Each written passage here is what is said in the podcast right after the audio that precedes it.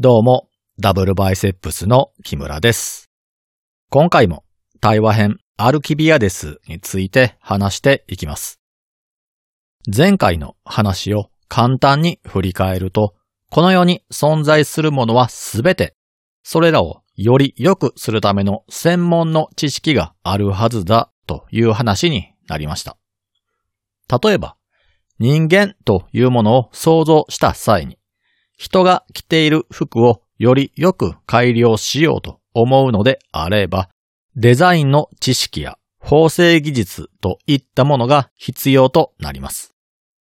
人間の肉体に焦点を当てれば、運動やストレッチについての知識やトレーニング技術が必要となりますし、人の体をもっと詳しく見るのであれば、爪には爪の、肌には肌の手入れをするための技術や知識があります。これは目で見ることができないような肩書きや職業についても同じで、それらをより良くしようと思えば、それぞれ専用の知識なり技術なりが必要になってきます。では、これらの中でどれが人間の本質なのかというと、これはどれでもありません。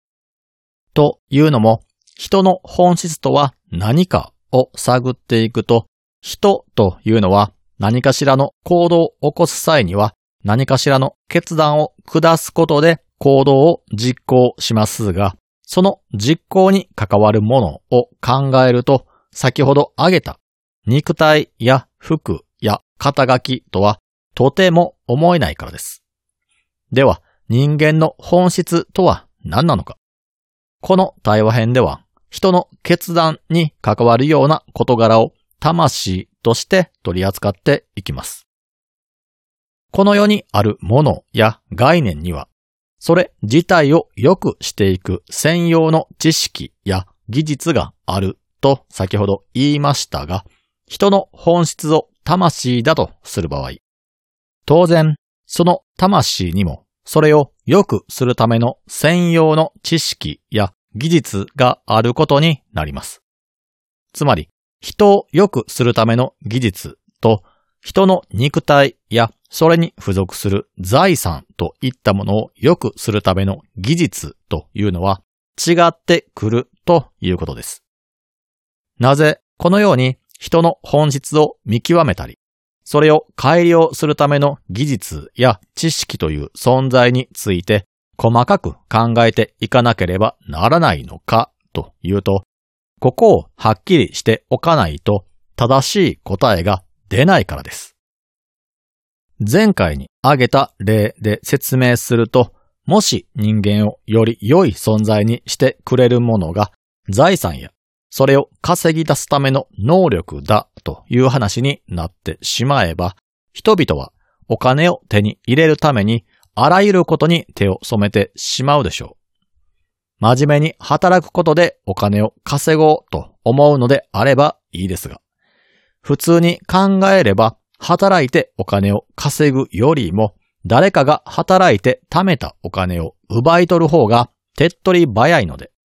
詐欺や強盗といったことが頻発すると予測されます。例えが極端すぎるだろうと思われる方もいらっしゃるかもしれませんが、財産の額のみが人の価値を測る尺度であるのなら、この例えは極端すぎる考えではありません。なぜなら、財産は真っ当な方法で真面目に稼がなければならないなんて条件はどこにもついていないからです。もしこの条件付けを行う場合は、結果としての金よりも稼ぐ手段の方が重要だということになりますから、前提が崩れてしまいます。このような感じで、金の代わりに別のものを当てはめていくことで、人間の本質とは何かというのを考えていくと分かりやすいかもしれません。例えば、財産の代わりに見た目の美しさを当てはめて考えてみるとどうでしょうか？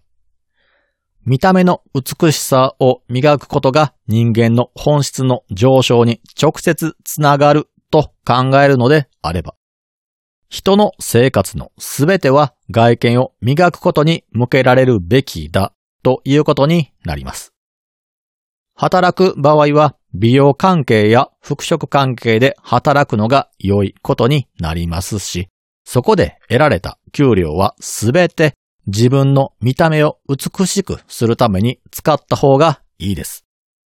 本を読む場合はファッション雑誌を読むのが一番良いということになるでしょうし、結婚相手を探す場合は、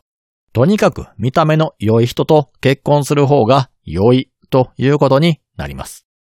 なぜなら、幸せになるためには、良い人と一緒に暮らすのが一番いいからです。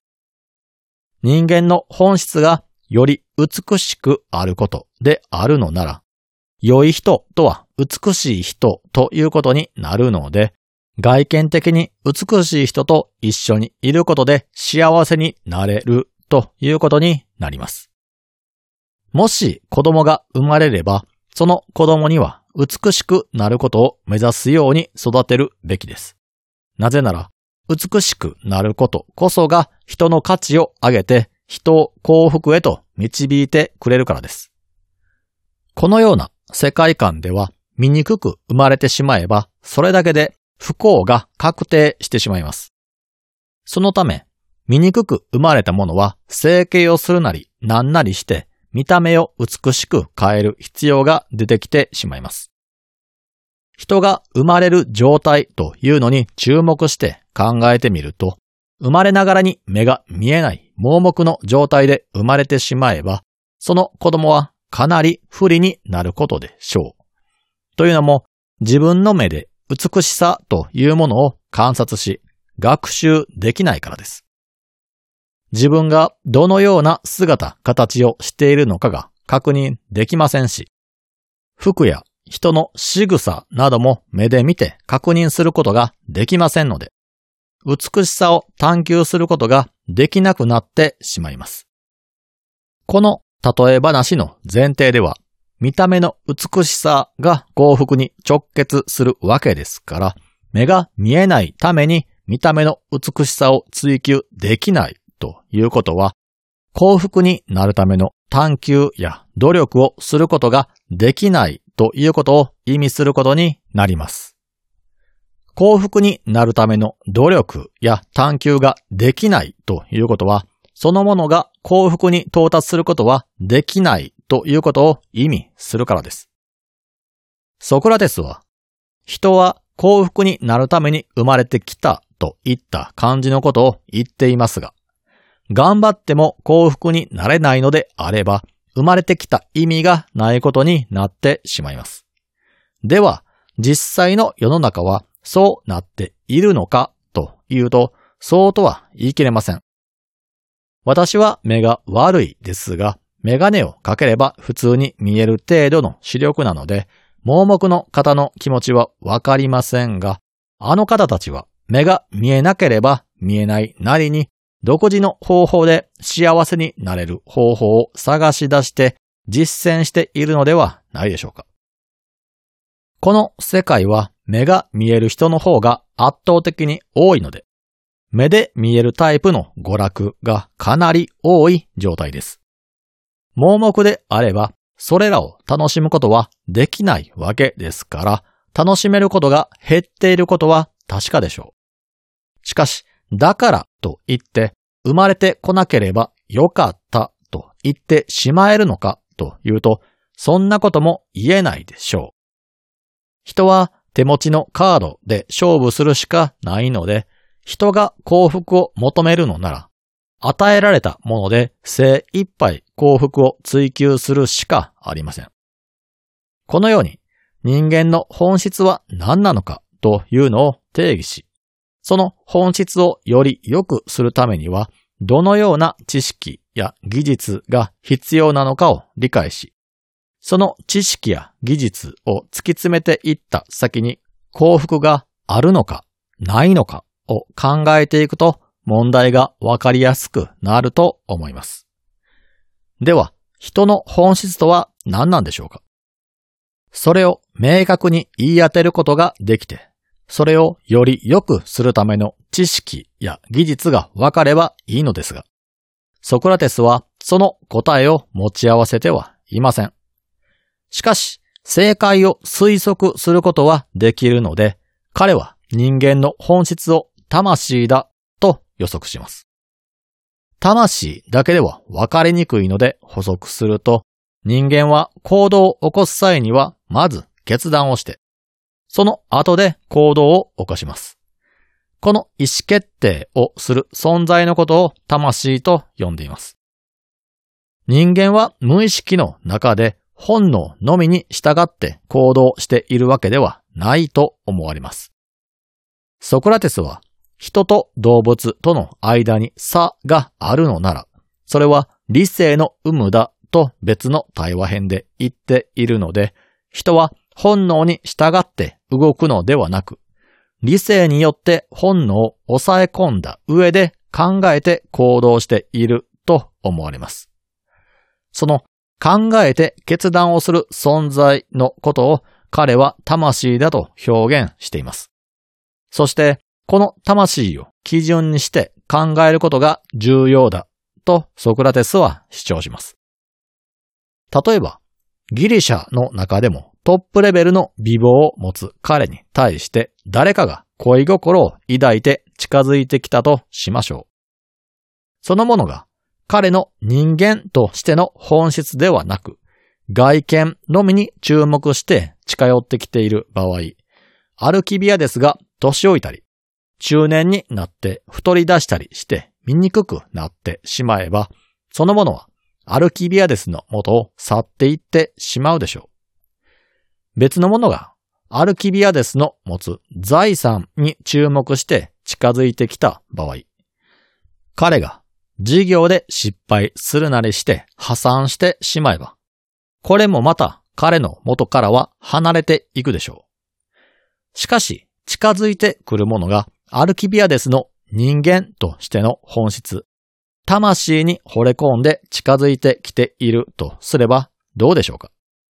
そのものはアルキビアデスが良い存在であろうと魂を磨き続けている限り、決して彼の元を離れることはありません。仮に彼の外見が崩れようと、金や地位を失おうと、そもそも相手はそんなものに心を惹かれているわけではないので、それらを失ったとしても彼の元を離れてはいきません。このものが離れていくことがあるとすれば、魂を磨く行為をやめて、堕落していった時のみです。では、どういった状態になれば魂は堕落してしまうのかというと、民衆たちと関わることによって魂は堕落していきます。なぜ民衆たちと関わると堕落するのかというと、彼らは人の本質を良くするという点においては何の努力もしていないからです。このことはこの対話編でもそうですし、過去に取り扱った対話編でも頻繁に出てきましたが、大半の民衆は何が善で何が悪かなんてそもそも考えたことがないわけですから、当然善悪の見分け方なんて知りません。善悪の基準がわからない人間は当然のように良い人間へのなり方なんてものも知りません。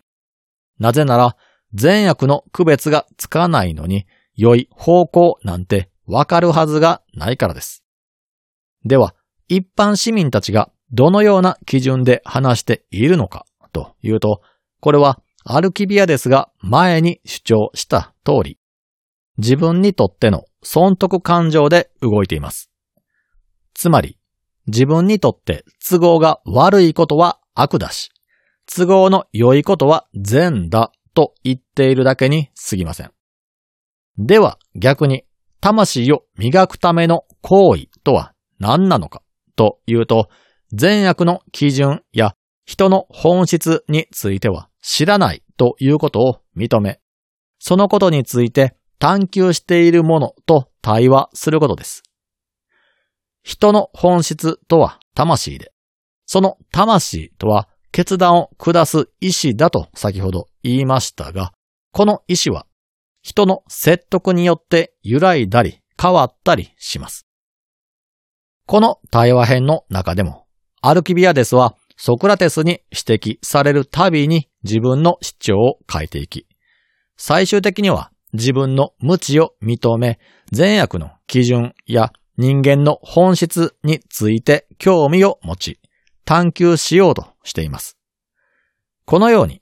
問題に対して真摯な態度で挑む者と対話を行うことによって、自分も問題に対して真摯に向き合えるようになり、結果として良い状態に近づくことができます。ここで言う良い状態とは、善悪について考えることができるということを意味しています。自分が知識がないにもかかわらず知った気になっているため、勉強していない状態と、自分の無知を認めて勉強をする状態。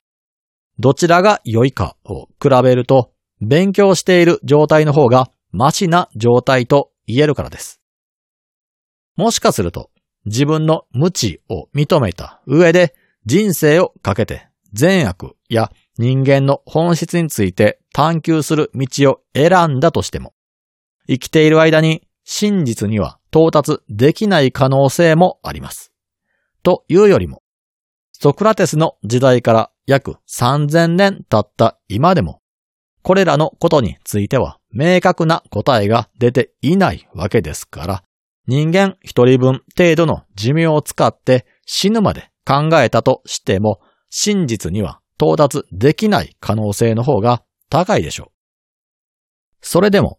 全く何も行動しないよりかは何かしらのアクションを起こした方が少しは真実には近づけるでしょう。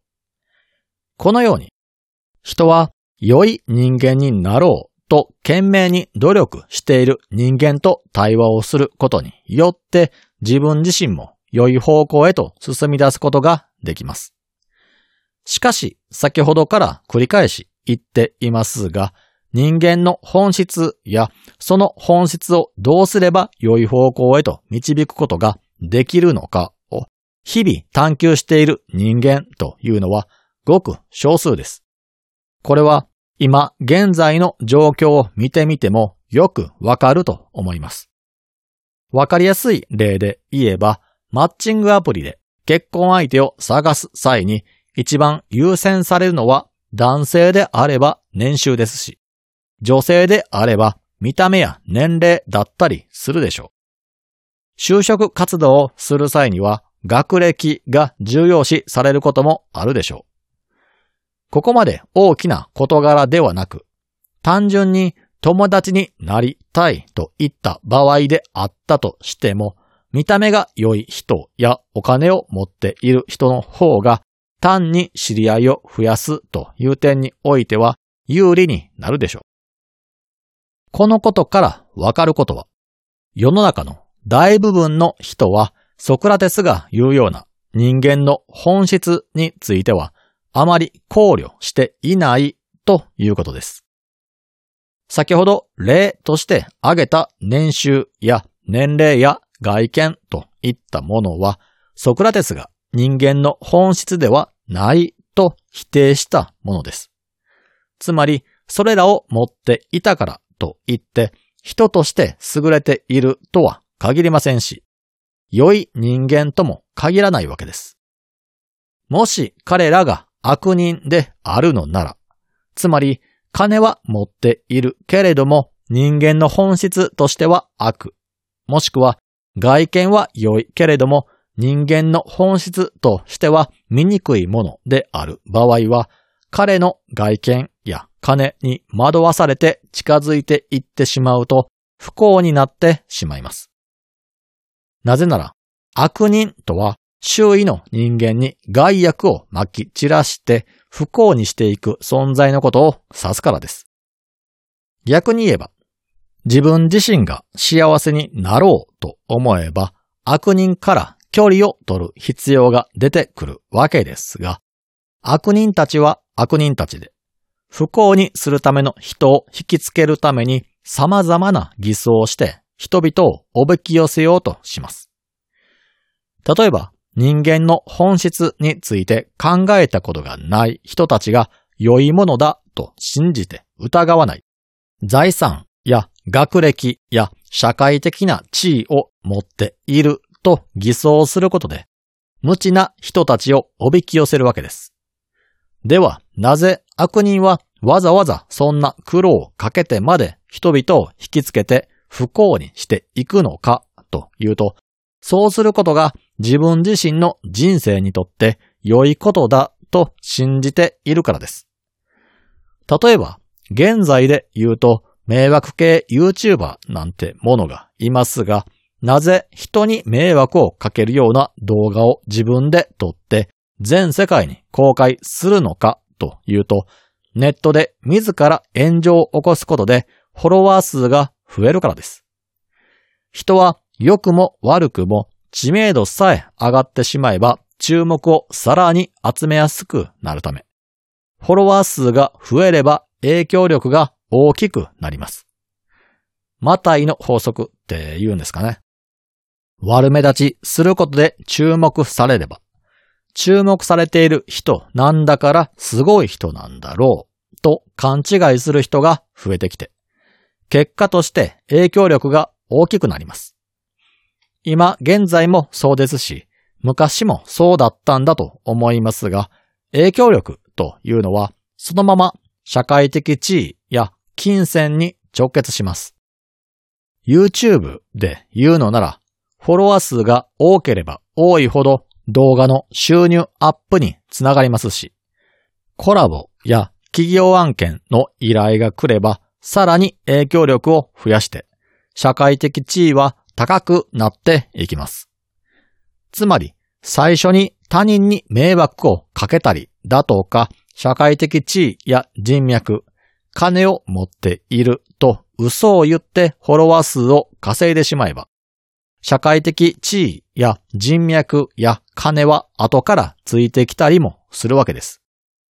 この方法は誰がやっても成功するなんてことはありませんが、一見するとコツコツ働くよりも楽そうなので、